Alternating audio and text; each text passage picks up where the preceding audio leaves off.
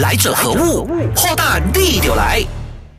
Hello Hello，大家好，欢迎你收听《来者何物》。我是偶尔会被人误会为记者的科学家 Dr. Ringo。嗯，我偶尔在想啊，到底是什么原因让人家对我产生这样的误会呢？是我或许的确有成为一些媒体朋友的特约记者，我也曾写过专访的文类，但是我觉得这个应该不是我被标签的原因啊，或许。我在想，应该是从以前我就开始经过这个收集资料的训练了。就是那个时候，在还没有谷歌的时代，就是嗯，什么是怎么那个搜索引擎都还不盛行的时代呢？我就已经学习在我能力范围可及之处呢，四处的找资料，真的是每一个字都有眼泪的。就想想一下，就有点大海捞针的感觉啊！我就在整个图书馆逛了好多天，才能够找到我要的文。献除了找资料，我也我的训练呢，也是经过呃严苛的训练的那个方面呢，就是分析哦，就是学习分析数据来确认的一个数据。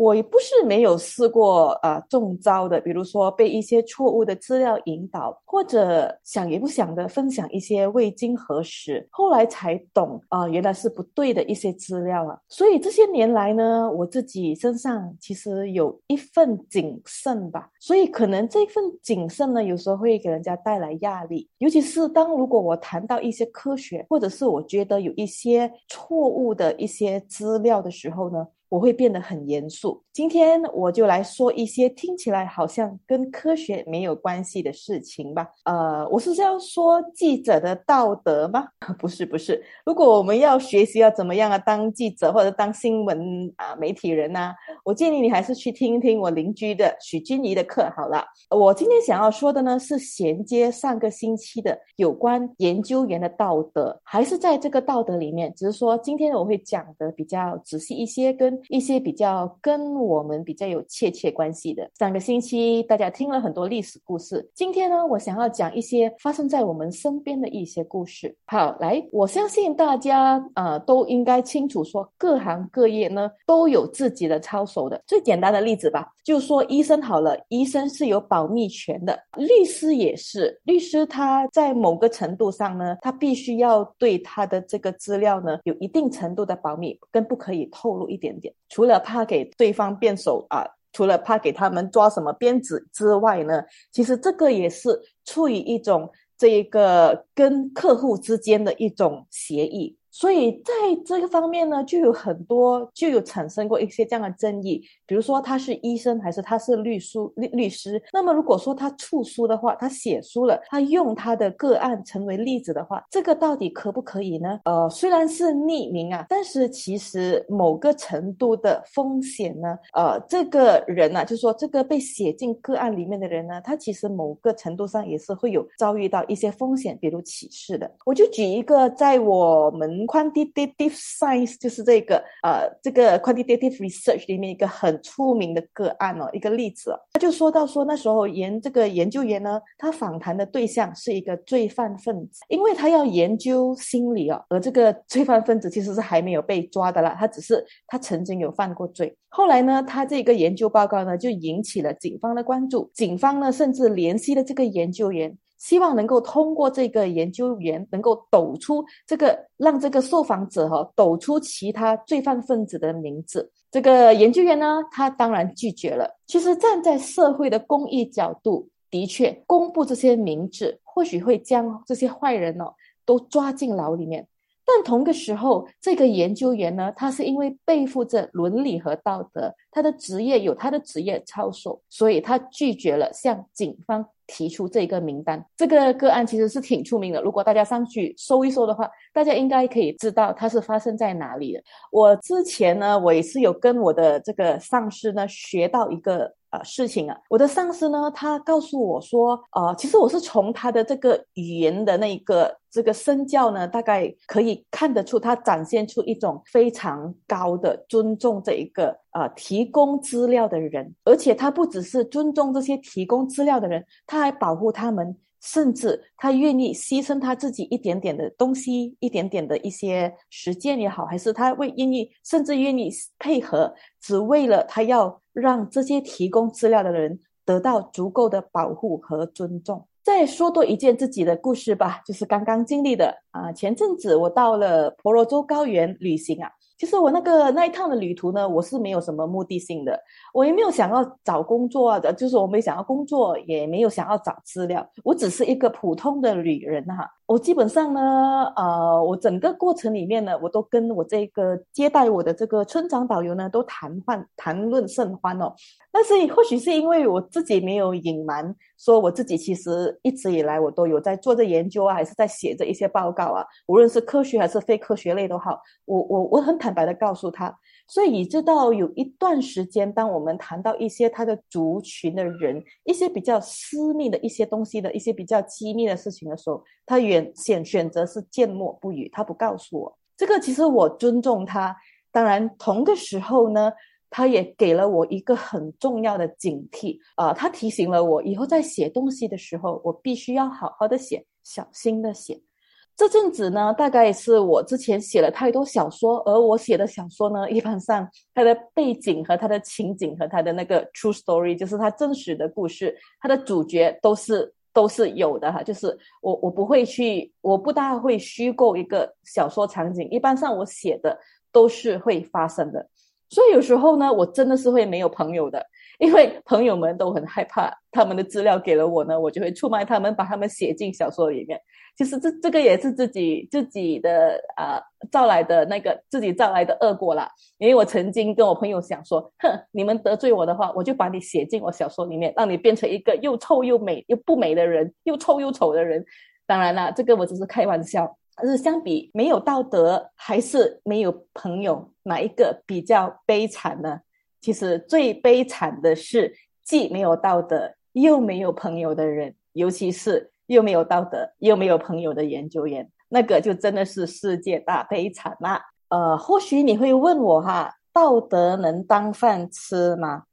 其实。一个道貌岸然的人，哈，的确是不能靠着一个形象吃饭，分分钟呢还会得罪人，说你是道德狂人。但是对我而言呢，道德应该是拿来约束自己的，不是约束别人的。呃，怎么说呢？就好像如果是一个宗教或者是戒律，或者是这个宗教里面提倡的一些戒律呢，其实是自己为自己守的。它不应该是你拿着一个照妖镜一样的准则呢，去管控别人，要求别人也跟着你的这一个方法去实行。呃，我这里就说一些研究员里面的大忌吧，就是一些研究员里面呢，啊，一些不能、不可以发生的事情，即便你是不是一个道德的人呢，你这一些事情也是不能犯的。第一就是版权和知识产权应该要尊重。呃，这个呢，其实也是我的底线呐。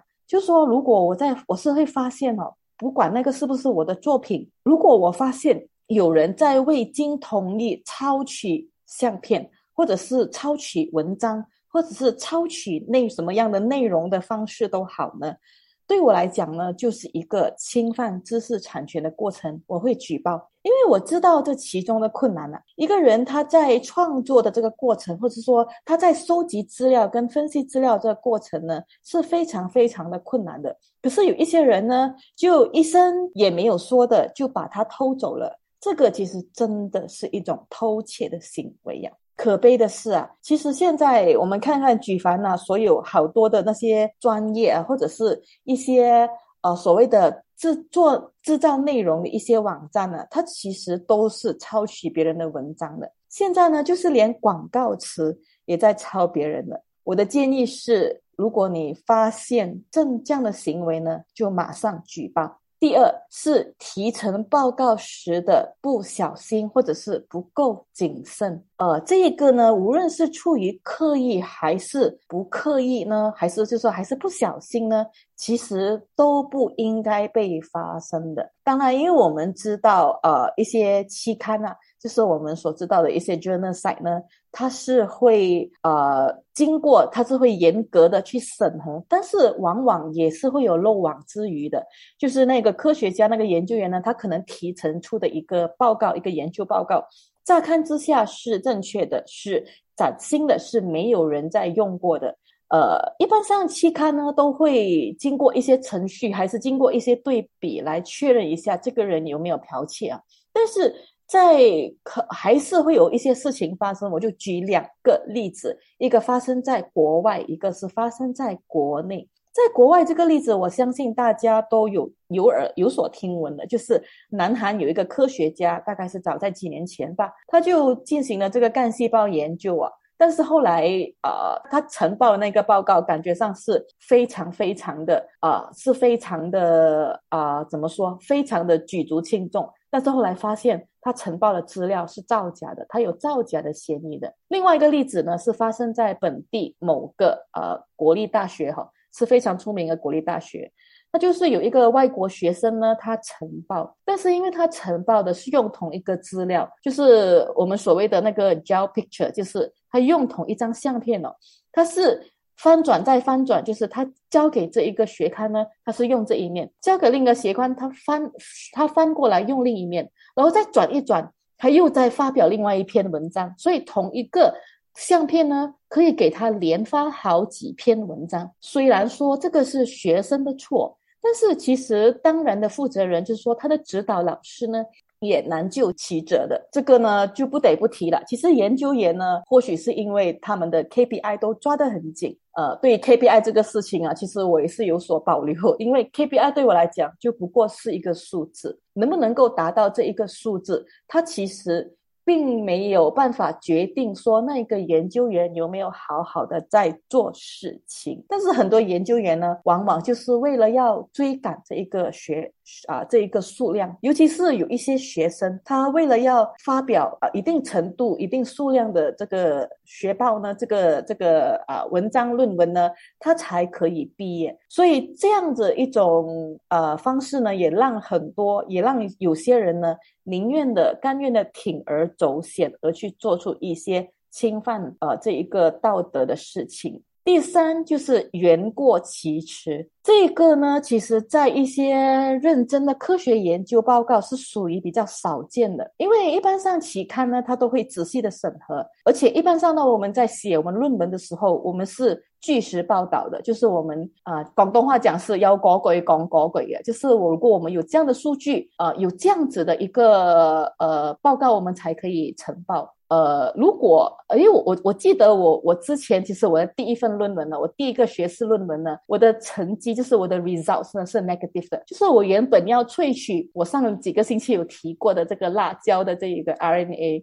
其实那一个那一份报告我是失败的，因为我并没有办法萃取到所要的这一个讲师所要的 RNA，不过我还是顺利毕业了。因为我如实的报道，而且我还呈报了我到底犯了什么错啊，我到底什么地方做的不够好。但是这个当然你给学士论文来说是可以过关的，只是去到硕士，尤其是博士的论文呢，就不那么说了。博士的论文呢，它必须是一些呃。人家没有做过的，而且还要是 positive 的，就是还要是有成绩的，你才可以呈报。当然，言过其实的，就是很少发生在这些严谨的科学报告里面。比较常见的是一些产品的形容，或者是一些过度用广告词包装的产品，它呢，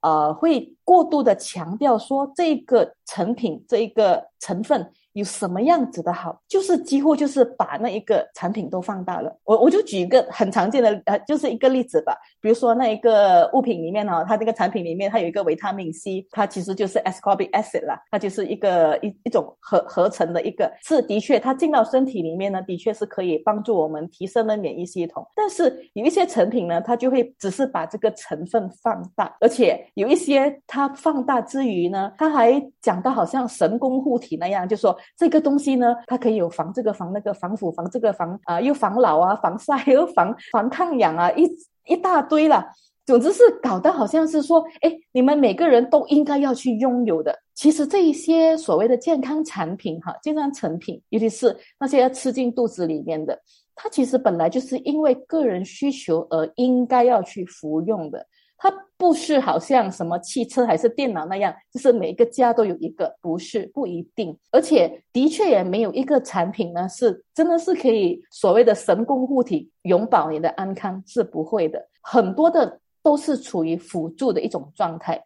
OK，而且在国外呢是有这样的法律规定，说只有专业人士才能够劝人服用，就是如果你放进嘴巴里面的。必须是这个人告诉你要放进嘴巴服用的，他一定是要是一个专业的人士。但是马来西亚的法律，我我稍微做了一些了解的，它其实还是具有灰色地带的，因为呃，它其实还有很多空间还在可以被斟酌和讨论。这也是我觉得有一点点呃悲哀的地方啊，因为我觉得可能是因为悲剧还没有发生吧。但是如果要等到悲剧发生了，我们才才来亡羊补牢的话，那就已经太迟了。或许这个也是 KPI 惹的祸吧，因为这一些销售的他都急着要卖他的产品来赚钱吧。呃，其实道德呢是必须要尊重的，无论你是从事什么行业都好呢，你必须要尊重你的这一个操守，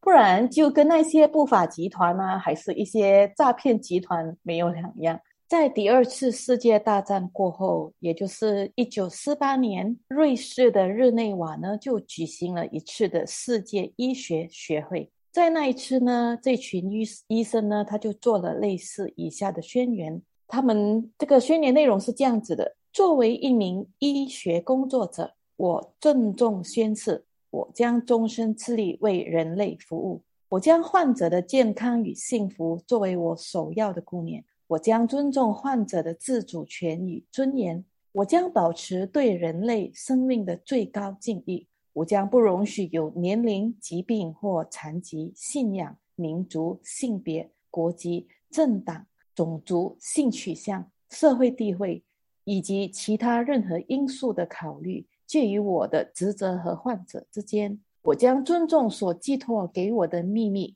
即使患者已经过世，我将在医学实践中保持良知与尊严，遵从正确的医学规范。我将维护医疗职业的荣誉和高尚的传统。还有，我就没有把这个宣言念完了。但是最后一句呢，这个宣言是这么说的：我郑重的、自主的，并以我的人格宣誓。所以，医生呢，他在做出这一番宣誓的时候呢，他是以他的人格担保，他必定会遵从以上他所说的。呃，在没有多久之后，一九六四年，在赫辛基哦，也就有一个这样子的宣言。那个宣言呢，是关于医学的伦理的。他提出了六个基本的原则，这六个基本的原则是什么呢？接受测试者需要在清醒下同意，接受测试者既需要对这个实验有概括的了解。第三，实验的目的是未来将来寻求方法。第四，测试前需先有实验室或以动物作为实验。第五，由于是为了将来寻求方法。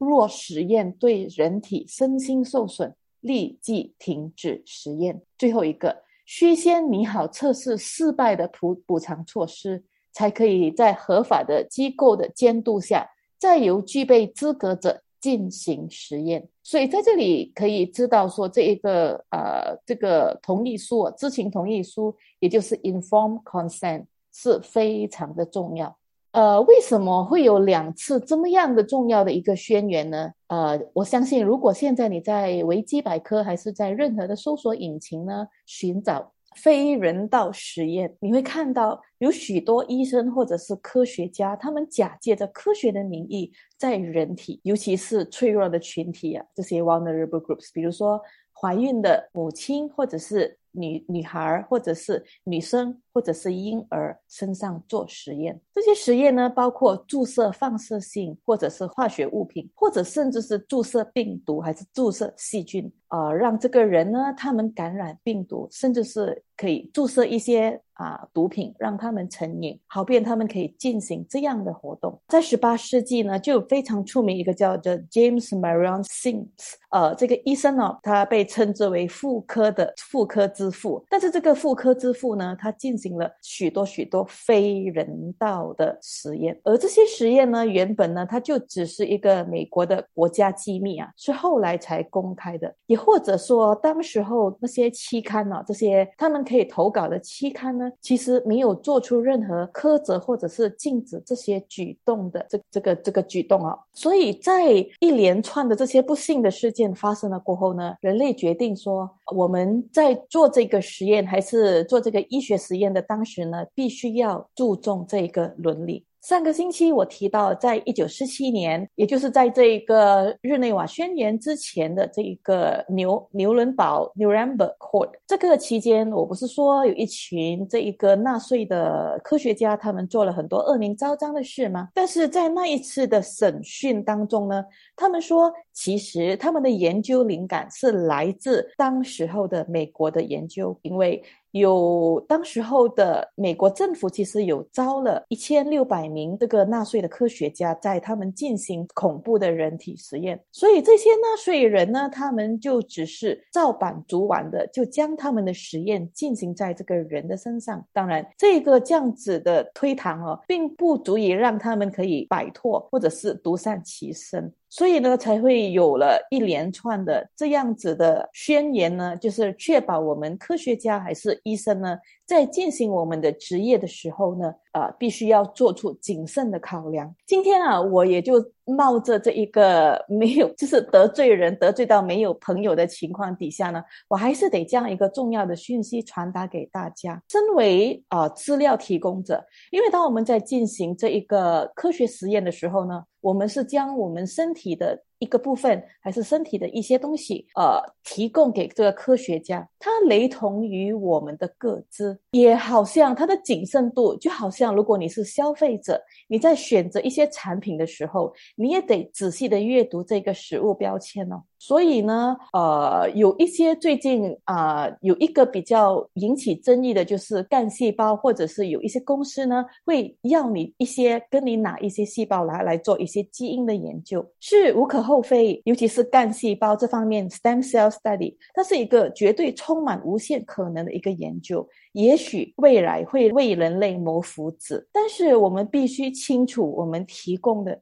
是怎样子的一个细胞？然后我们必须清楚这个科学家他到底拿了这一个细胞过后呢，他到底是想要干什么的？就之前我发现到有一些广告，它几乎是他要你把这一个整个你的 DNA，他帮你把你的 DNA clone 出来。其实这一个也是具有争议性的。我就说一说这一个 Watson and Click 这个 Watson 吧。就是发现了这个 DNA 是这个螺旋形，而因此获得诺贝尔奖的两个人其中之一。这个 Watson 呢，他就在二零零七年呢，就将自己的细胞捐了出来，然后让这个做这个人体的这个 Human Genome Study 的人呢，将他的 gene 就是 full gene 做一个 full genome 的 sequencing。他其实这一个 Watson 啊，他后期的研究生涯似乎没有过得比较好，而在二零一九年，也就是不久之前呢，他因为与他提出了这一个言论是具有啊种族歧视的。他说出来说，呃，智商和种族是有关系的。因为这样子的一种偏激的评论呢，让他的诺贝尔奖呢而被褫夺了。所以有人说，其实这个沃森这个老人家，他这种观念呢，这种种族分歧的这个评论呢，其实一直都有的。看来一个人的道德观跟这个人他在职业上的展现呢，似乎是没有关系的。智人，我们是智人，我们的头颅呢比任何的原始人都来得大，那是因为我们的脑比他们大。或许是因为这样子就具备了善于观察的条件，但是这个观观察的过程呢，有时候我们会因为过于投入，或者是因为。为了要达到某个目的而卯足全力，而忽略了一些别的一些伦理还是道德方面的问题。其实说穿了，不过是什么是到这个伦理职业伦理呢？不过就是在我们的职业生涯里少一点动机，多一点谨慎。不是因为条规要我们这么做，不是因为我们宣读了什么宣言，而是因为我们尊重这份职业。尊重自己，也尊重别人。好，今天呢，我们就谈到这里。想重温精彩内容，到 s h o p App 搜寻“来者何物”即可收听 Podcast。也别忘了赖面子书专业王云婷，用内容让你过上优质的生活。